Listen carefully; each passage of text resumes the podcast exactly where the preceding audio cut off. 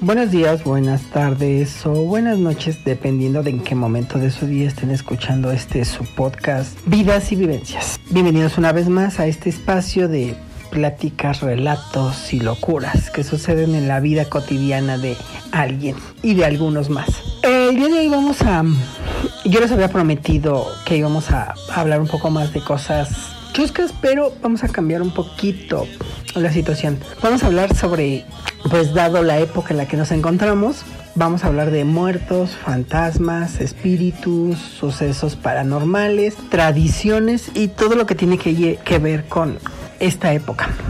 Que en general a mí me gustó mucho esta época, eh, la disfruto y creo que desde niño la disfruto mucho. Creo que yo esperaba más eh, la época de muertos que, que la Navidad. Aunque bueno, también en su momento platicaremos cómo eran las, las, las navidades esas épocas en, en, mis tiempos. Hoy día pues vamos a hablar de lo que son la época de muertos, la época de Halloween, brujas, lo que ustedes quieran. Entonces, dado este, pues vamos a, abrir una serie de, capítulos en donde vamos a, a, platicar sobre todo, todo lo que hay alrededor de esta época, aunque no solamente sucede en esta época, ¿no? Pero sí, pues obviamente cosas que, que se relacionan, aunque mucha gente no crea, pero eh, hay cosas que son más allá de lo físico que, que, está en nuestro plano, ¿no? Pues bueno, para empezar me voy a platicar desde mi, mi experiencia. En los siguientes capítulos serán relatos que, que, le han pasado a alguien más, que me han contado, que los vamos a traer.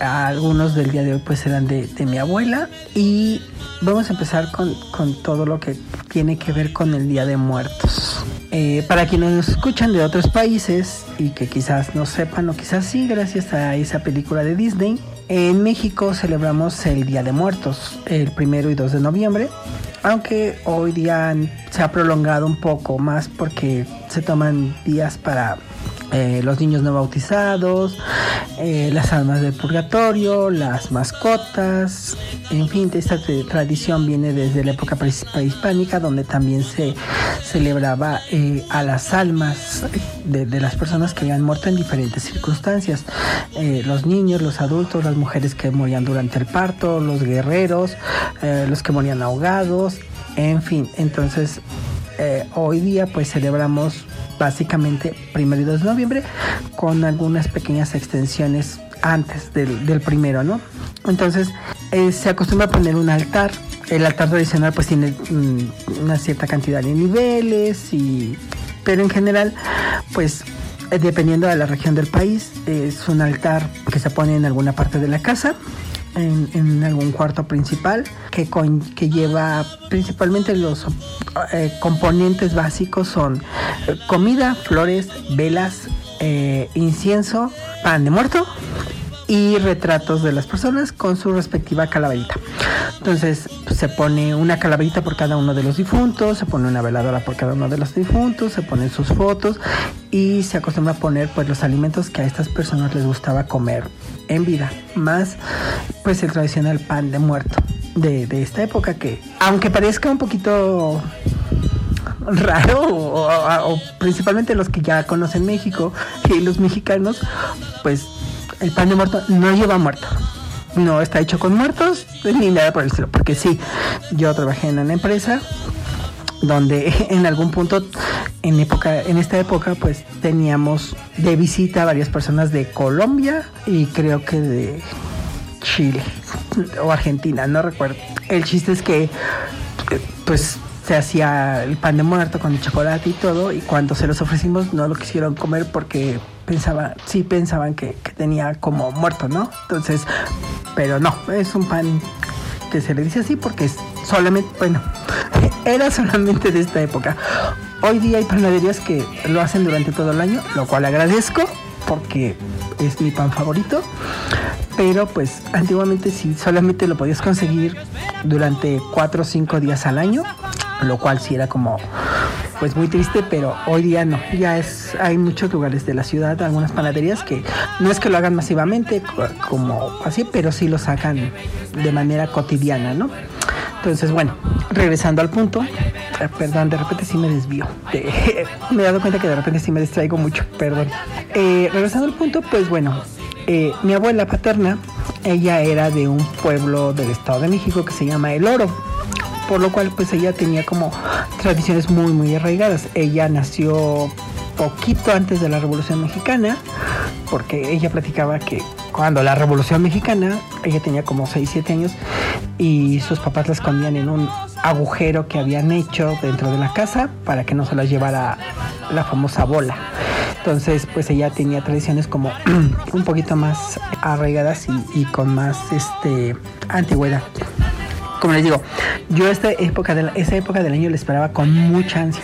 Y no solamente eso, también me gustaba mucho de niño ir a los funerales. Amaba ir a los funerales y a los entierros. No sé por qué, hoy día no lo disfruto tanto, pero de niño a mí me gustaba mucho. O sea, mi abuela era de, las personas que pues ya la conocían en la colonia, y conocía a mucha gente, entonces siempre se moría alguien y íbamos al velorio, y íbamos al entierro, y íbamos al levantamiento de la cruz, y yo siempre iba porque me gustaba mucho ir al panteón y a los velorios. Entonces, pues también lo que tenía que ver con el Día de Muertos, lo, disfrutaba yo mucho. Y algo que recuerdo mucho de, esa época, o bueno, o de este acontecimiento, de, esta festividad, es que las flores y las frutas perdían totalmente su aroma. Se ponían durante varios días en el altar incluso el altar no se levantaba el día 2, no es como que el 2, ah, ya vinieron los muertos y al siguiente día lo levantan. No, mi abuela lo dejaba prácticamente hasta el fin de semana. Más adelante sabrán entenderán el por qué, ¿no? Entonces, no, tampoco se ponía el mero día, ella lo acostumbraba a poner dos, tres días antes y todos los días ponía una vela diferente y, y pues les, digo, ponía mandarinas, naranjas, este, tejocotes, cañas. Bueno, sí creo que ya, ya, ya, ya antes sí había ese, ya, sí esa época de, de esa fruta y este, y, manzanas, ¿no? Jícamas, en fin. Más aparte, pues se ponían platillos como mole, eh, frijoles, tortillas, arroz, eh, sopa, carne y pan. Entonces, lo que a mí siempre me, causaba como pues no extrañeza porque ya era algo como que yo estaba acostumbrado, pero sí me causaba cierto duda, cierta curiosidad de, de, qué es lo que pasaba, era el pan no se hacía duro, no se le subían las hormigas. Eh, la fruta no se mosqueaba, o sea, no le salían mosquitos de la fruta. Ya se dejas la fruta dos, tres días fuera del refri o, a la intemperie y ya se les empiezan a hacer esos mosquitos. Y perdía su aroma. El, el pan también perdía su aroma y las flores no olían a nada. Cuando tú te los comías, porque obviamente no se tiraba, o sea, todo lo que se ponía en la ofrenda no lo teníamos que zambullir. Entonces la fruta tenía un, un, sabor muy neutro. No, a pesar de que a lo mejor fueran guayabas maduras y, ya listas para comer, no tenían ese sabor dulce. Eh, las mandarinas no tenían ese sabor dulce y ácido al mismo tiempo. No, eh, era un sabor muy neutro, lo cual a mí siempre me causó pues como extrañeza, sobre todo que perdieran el aroma. Eh, alguna vez le pregunté y ella me explicaba que era porque los difuntos, los muertos, ya no tenían boca. Ellos ya no podían saborear el, alimento. Decía, es que ellos ya no tienen cómo comerse las cosas. Y por lo tanto lo único que ellos se llevan es el aroma. Por eso les ponemos fruta que huele mucho, les ponemos flores, les ponemos su comida preferida y se les pone el incienso y el ocote para saumar porque son aromas que ellos disfrutan, porque es lo único que ellos pueden llevarse, el aroma. A, mí por pues, la explicación no me dejaba como pues, muy convencido, ¿no? Era así como de, ok, bueno, sí, puede ser, tiene lógica. Pero hasta hoy en día, eh, aquí en su casa se sigue poniendo la ofrenda y, y pasa eso la fruta pierde el aroma. No sé si solamente me pase a mí o si alguien más lo ha vivido o se ha percatado, porque a lo mejor nadie se ha percatado, nunca nadie eh, se ha puesto a, oler la fruta después de que levantan la ofrenda. Pero pues si este año ponen ofrenda, chequenlo y me cuentan, eh, me escriben en los comentarios o en, en las redes y me cuentan si a ustedes les pasó lo mismo o solamente fue algo mío. Pero bueno, retomando. Eh, una vez que ya se terminaba, la, se levantaba la ofrenda, les digo, mi abuela, bueno, que pasaban los días de muertos, mi abuela no la levantaba inmediatamente. Podía pasar dos, tres días y eso era lo más extraño. La fruta no se echaba a perder, la comida no se echaba a perder, nada se podría. Perdían el aroma, pero hasta ahí. Eh, recogíamos la ofrenda y nos íbamos al panteón a comer con los muertos. Sí, así como lo oí. Íbamos, nos sentábamos en una tumba nos sentábamos a comer, porque ella decía que ellos ya nos habían ido a visitar a nosotros, ellos ya se habían comido la parte que les correspondía de la ofrenda, que en este caso pues eran los aromas, y ahora a nosotros nos tocaba ir con ellos a comer. Entonces íbamos a las tumbas de, de mi bisabuela, uh, de mi bisabuelo, de, de, una tía que falleció, y en fin, eran como dos, tres tumbas, dos, tres lotes, lotes, y nos sentábamos en las tumbas a, comer y, platicando pues, cosas, ¿no? Pero era como, pues era la parte como más bonita que a mí me gustaba, a mí me gustaba ir al panteón a comer comida y nos sentábamos, nos comíamos la fruta, eh, nos comíamos los, los, guisados, el pan, de todo lo que se hubiera puesto en la ofrenda, nos lo llevábamos como día de campo al panteón y nos lo comíamos. En el caso de las bebidas, porque también ponía ella bebidas, eh, yo recuerdo mucho del tequila. El aroma del tequila me gustaba mucho. A, hoy en día me sigue gustando, aunque yo no disfruto tomar tequila. Yo prefiero tomar vodka. El tequila no, no es lo mío. Y de niño mucho menos, ¿no? O sea, no, no, no. No empecé con el vicio tan joven. Pero me gustaba mucho oler la botella de tequila y de um, charanda. Era lo que ponía ella me gustaba mucho olerlos. A veces llegaba a poner cerve una cerveza o una coca. Era como cosas que ponía, eh, chocolate, cosillas así, ¿no? Y eso no, no lo tomábamos. Eso sí, no. O sea, comprábamos o llevábamos agua de fruta o, o refrescos, pero no, eso no, no, lo tomábamos, porque eso lo que hacía ella, principalmente con el, la charana y el, y el tequila, era tirarlos en la tumba de su papá y de su hermano no en la de las niñas o donde había mujeres sentadas, sino lo tiraba. Y en el caso de las niñas tiraba el chocolate o el refresco, lo tiraba, o el agua que, que, que quedaba de lo que llevábamos nosotros, lo, lo, tiraba en la tumba, como, como quien riega la tumba. Eh, también dejábamos las flores, que igual les digo, las flores ya no tenían olor, pero tampoco estaban marchitas, ni estaban pachichas, como les dicen, nada, nada. O sea, las flores estaban como si las hubiera uno acabado de comprar y tal cual. Sí tenían alguna ramita, algunas hojillas medias marchitas, ¿no? Porque tampoco es como que, uh, mágicamente, no. Pero en general las flores se veían muy bien, en muy buen estado. Íbamos y también las dejábamos. Y en el caso de las calaveritas, porque les decía yo al principio, pues se pone una calaverita de dulce con el nombre de la persona. Yo recuerdo mucho que sí me gustaba ir al mercado a buscar las calaveritas, porque me compraban una calaverita, aunque no tenía mi nombre. Este, y esas calaveritas las dejábamos puestas encima de las tumbas. No, no las comíamos porque esa era una parte. No se podían comer. Ella no decía, es que esas no te las puedes comer. Y se las dejábamos en las tumbas donde estaban enterradas las personas. Como les digo, eran como tres lotes donde había diferentes parientes, entonces se ponían dos o tres calaveritas en cada tumba y ya, nos íbamos, nos, se despedía ella, nos despedíamos de, de los difuntos y, nos íbamos a nuestra casa. Pero no sé, yo disfrutaba mucho esa parte, ¿no? A mí me gustaba mucho el, Día de Muertos, es como mi festividad favorita.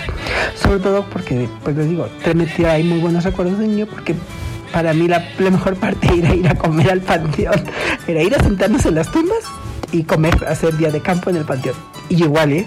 O sea, cuando había entierros, este, funerales cerca de la colon, de la casa, eh, con los vecinos, con los conocidos, también yo amaba ir a los panteones y andar jugando entre las tumbas y cazando chapulines. En fin, era yo un poco raro. Aunque bueno, últimamente me lo han dicho que sí, soy algo raro. Entonces, este, esa parte ¿no? de, de nuestra tradición eh, mexicana eh, que tiene que ver con, con los con los difuntos. Entonces está muy arraigado pues el que eh, los, los, difuntos, los espíritus, fantasmas, como les quieran ustedes llamar, pues tiendan a aparecerse o a presentarse en este plano físico.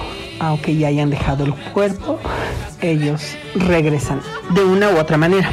Entonces aquí vamos a empezar con esos relatos. Mi abuela se embaraza de, mi abuela materna se embaraza de mi mamá y cuando ella tiene eh, seis meses de embarazo, mi abuelo fallece. Él era camionero, él traía y llevaba, transportaba cosas entre la Ciudad de México, en entonces Distrito Federal, y Toluca o pueblos aledaños a Toluca. Entonces él todos los días iba hacia esa zona, descargaba, descargaba, no sé, y regresaba. Y en una de esas ocasiones lo intentan asaltar en la carretera. Se pone malo, se enferma y se muere. Le da un coma diabético, como dicen, ¿no? Ahora sí, literalmente ahí se aplicó la de, de un susto, se murió. Entonces eh, mi abuelo fallece y obviamente pues mi abuela queda viuda, embarazada y con dos hijos y esperando al tercero. Entonces ella dice que, que pues sí se sentía como sola y así. En aquel entonces ellos, ella vivía con sus hijos en una vecindad, en las vecindades antiguamente, por lo que sé, eh, tenía como diferentes niveles de precio. Eh, tenía como dos, tres patios y se supone que hasta como dice la canción, el quinto patio era como donde vivía la gente como más, más, más, más pobre. Ella no vivía al fondo, pero sí dice que vivía en la parte del primer patio, pero hasta el rincón. O sea, entrabas y había un patio enorme y ella vivía en, la última vivienda, que era como, no la más grande, pero era de las más grandes que incluso tenían su, su baño al interior, porque muchas de las viviendas pues tenían que compartir el baño ella decía que pues bueno, como mi abuelo eh, pagaba la renta y todo, pues tenían una vivienda más o menos privada. Entonces ella dice que cuando pues ya estaban viviendo ahí y, todo, ella recuerda mucho que cuando mi abuelo llegaba se oía como estacionaba el camión, eh, de esos camiones que hacen como mucho ruido con el motor, y oía caminar a mi abuelo. Mi abuelo usaba botas, entonces lo oía como venía caminando y pues según lo que ella dice, mi abuelo era como muy alto y robusto, entonces sus pasos eran como muy pesados.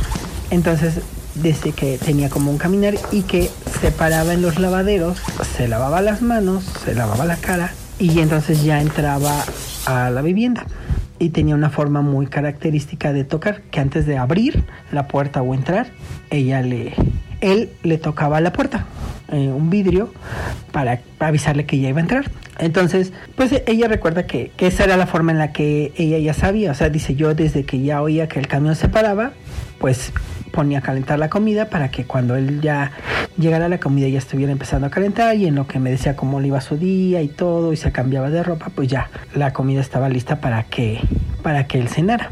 Dice, porque una de, las cosas que tenía mi abuelo es que todos los días había que hacer comida diferente.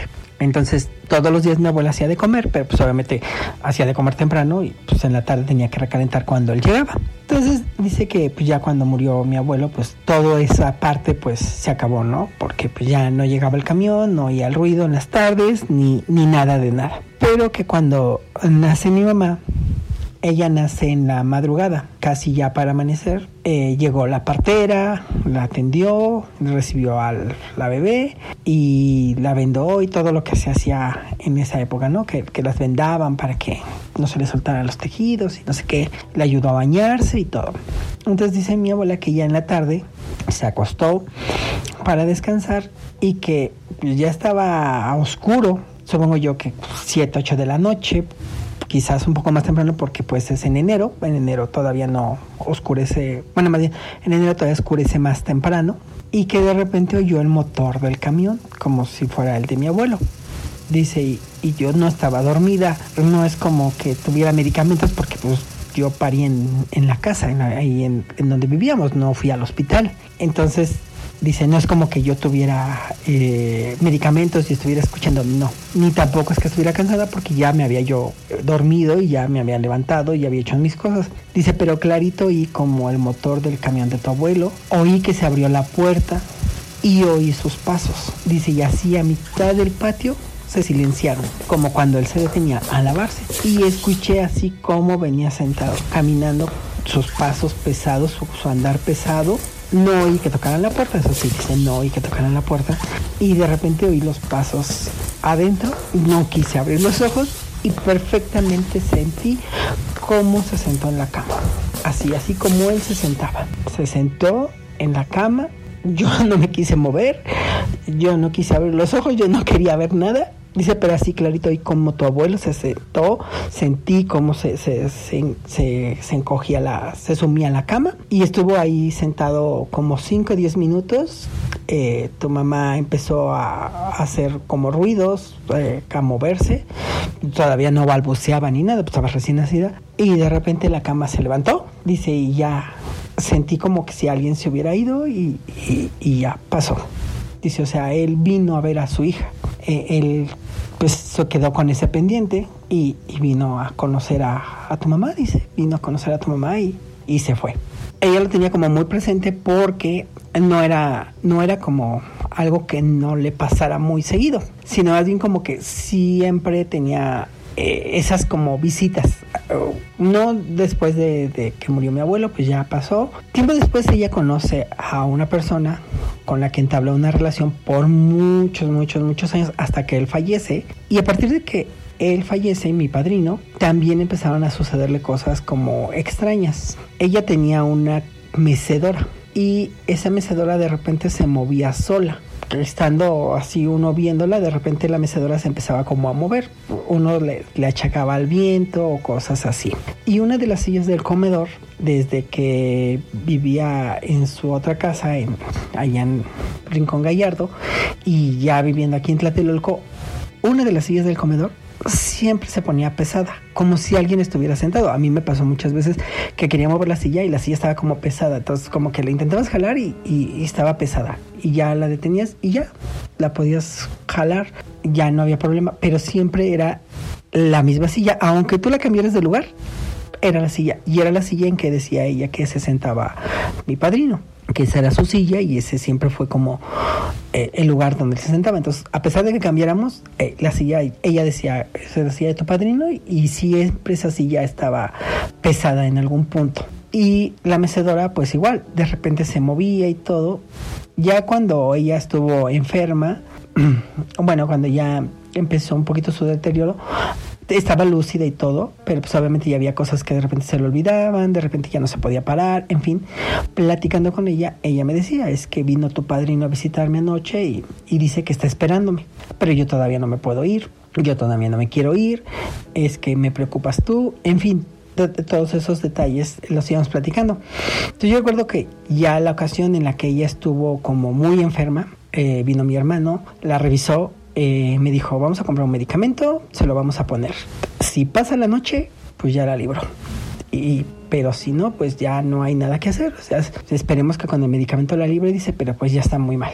Él fue el que me dijo, habla con ella y despídete. Y yo pues lo hice, ya le pusimos el medicamento, él se fue, yo me quedé con ella todavía un rato y en ese lapso eh, platicando con ella, porque no, no recuerdo qué me dijo, yo le dije, no te preocupes por mí, si ya vino mi padrino, ya vete, no, no te preocupes, tú vete tranquila, no me va a pasar nada, yo voy a estar bien. Eh, nos despedimos y sí, a la al día siguiente cuando yo desperté, pues ella ya había fallecido.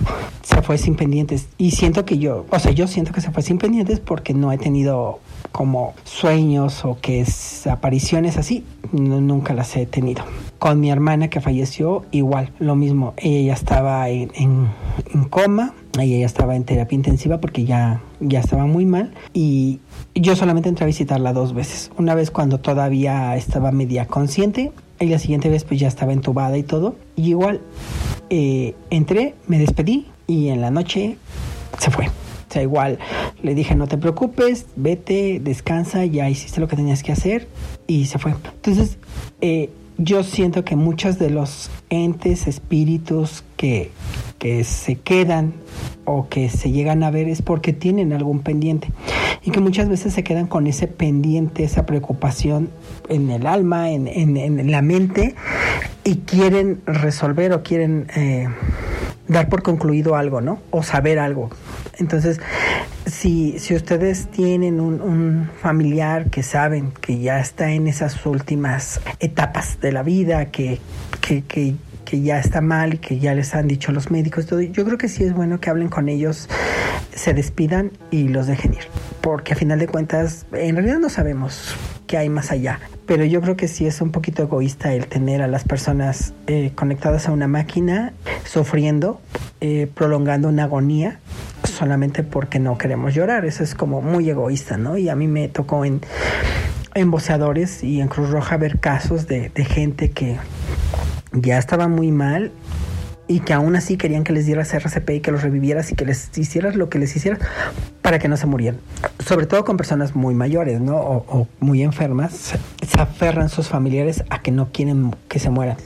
Y ellos se escudan en es que es mi mamá, es mi papá, es mi hermano, es lo que quieran y gusten, ¿no? Y no, no lo quiero perder.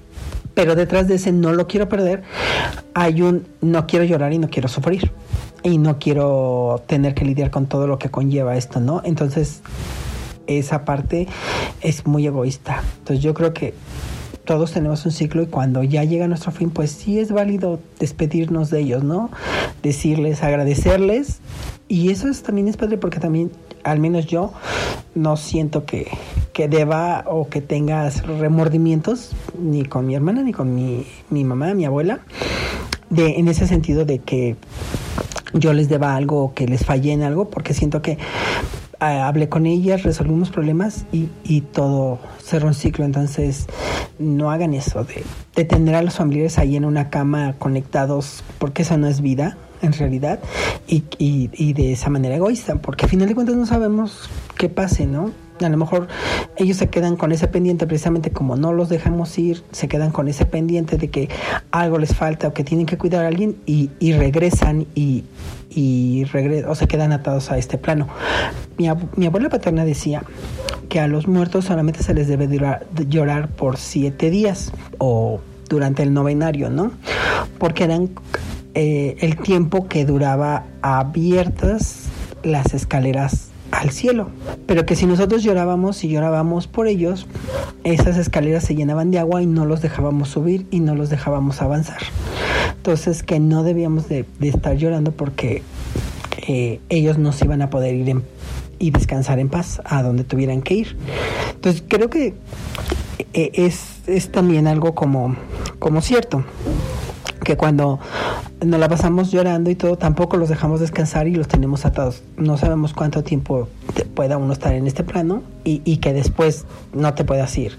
Y hemos sabido de muchos casos que se aparecen espíritus o, rondan espíritus sin, sin, sin rumbo, prácticamente nada más pasan y hacen eh, aparición, pero pues porque no sabemos que tienen ese pendiente, ¿no? Entonces yo desde mi experiencia personal lo que les puedo decir es que hablen con sus familiares, despídense, déjenlos ir tranquilos y díganles que todo estaba bien para que ellos puedan seguir su paso a donde tengan que ir. En, en, en, en otro orden, en la Cruz Roja, alguna vez había un compañero, a todos nos, nos gustaba mucho esa parte de, de la, le llaman la calentura el querer atender servicios graves, servicios como choques, eh, volcaduras, balaceras, o sea, esos que, que, te dan adrenalina, ¿no? Todos lo queríamos atender y todos queríamos como ir. A muy poca gente le gustaba atender enfermos. A mí sí me, me gustaba atender enfermos, eh, pacientes que se les bajaba el azúcar, se les subía la presión, cosas así, embarazadas. Yo no tenía tiempo, a mí, a mí no tenía problema con ello, a mí me gustaba atenderlos. Obviamente, pues sí, también estaba chido atender las volcaduras y todo, ¿no? Porque es como la parte más emocionante.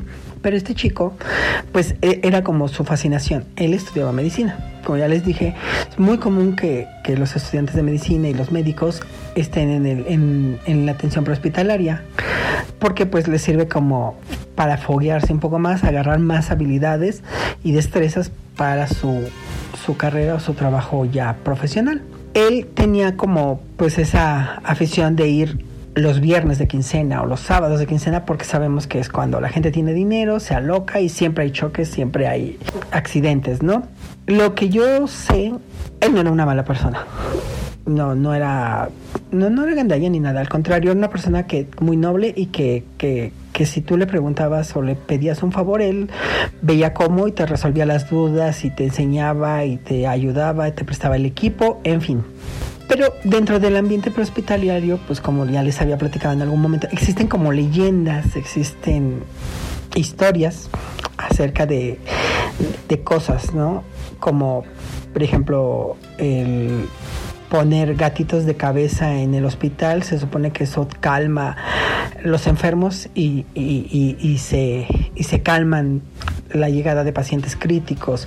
El paciente que de repente se recupera y tiene una elevación en su bienestar, ¿no? Que se para, come, va al baño, se siente y de repente muere. O sea, es como muy, son cosas como muy comunes. Eh, el olor a flores que les decía yo, o sea, eh, hay un olor muy particular en las personas que van a morir y que, sucede. Así también hay otras cosas que rayan en lo paranormal, como quemar papeles, como poner el teléfono de cabeza para que ya no suene el teléfono, pero hay uno que se dice que si tú pones un 666 y lo doblas el papel en seis partes y lo pones por debajo de un teléfono, eso va a aumentar la cantidad de accidentes y va a atraer pacientes. Y no, no sé qué tenga que ver, pero yo sí llegué a ver en algunas ocasiones que lo hacían y que sí sucedía eso.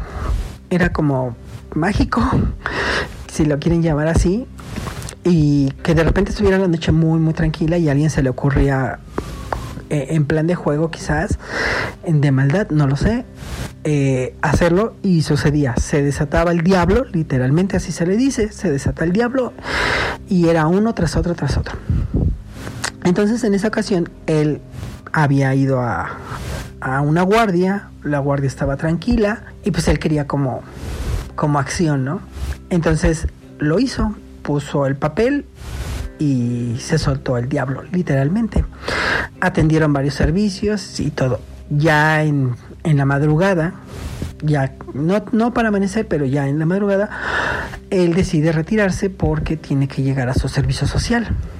Toma sus cosas, toma su vehículo y se va a toma carretera. Un par de horas después hablan por teléfono a la delegación para preguntar si conocían a esta persona y pues ya les dicen que sí, que fue lo que pasó y pues ya les comunican que tuvo un accidente, se volcó y se y se mató.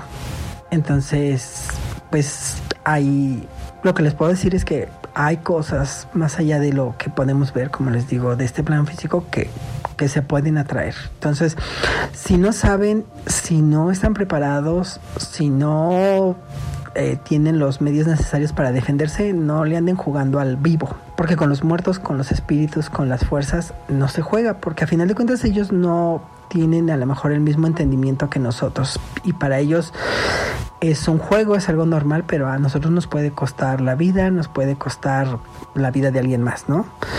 Eh, hay mucha gente que es como muy devota de la Santa Muerte dentro del medio hospitalario porque dicen que ella los va a cuidar, pero pues también ahí se, se sabe que, que esta deidad tiene esa capacidad de sí cuidar, pero pues que también te va a pedir a cambio algo, ¿no? Y que regularmente es alguien cercano o alguien que tú aprecias.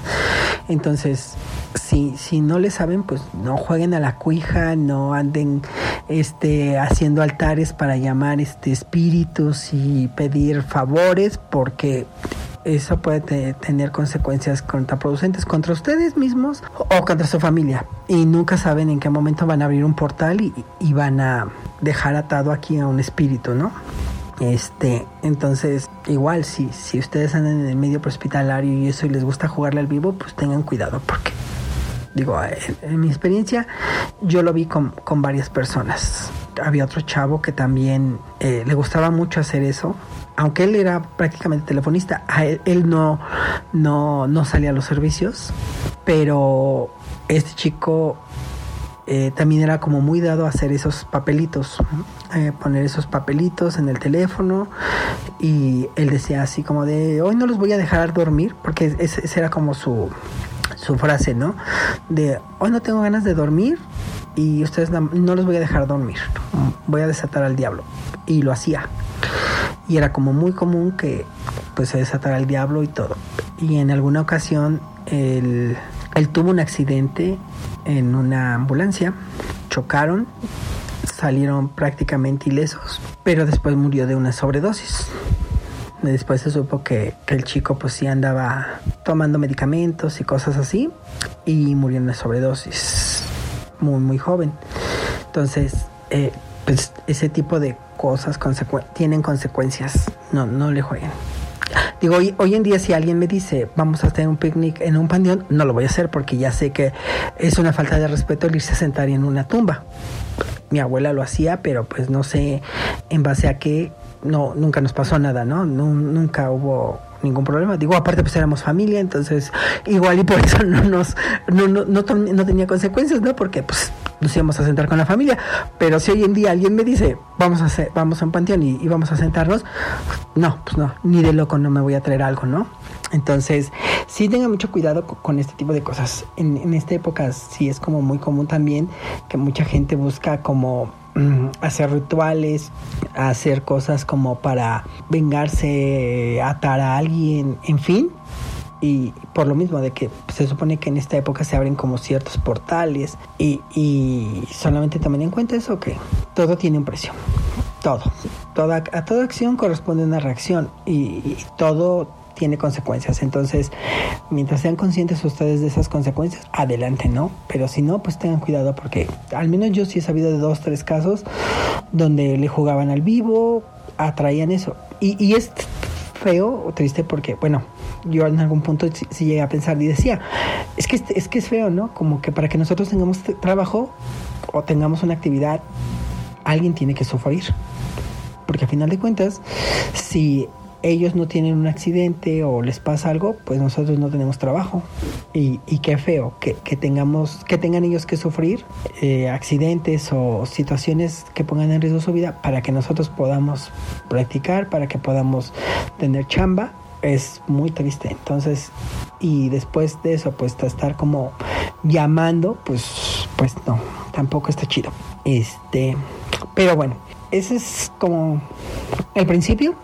Eh, la semana que entra vamos a tener otros relatos mm, que me han platicado, que, que también uno es, algunos son de la Cruz Roja, algunos fueron en casa de mi abuela, otros han sido con, conocidas que, han pasado por sucesos y vamos a platicar pues así.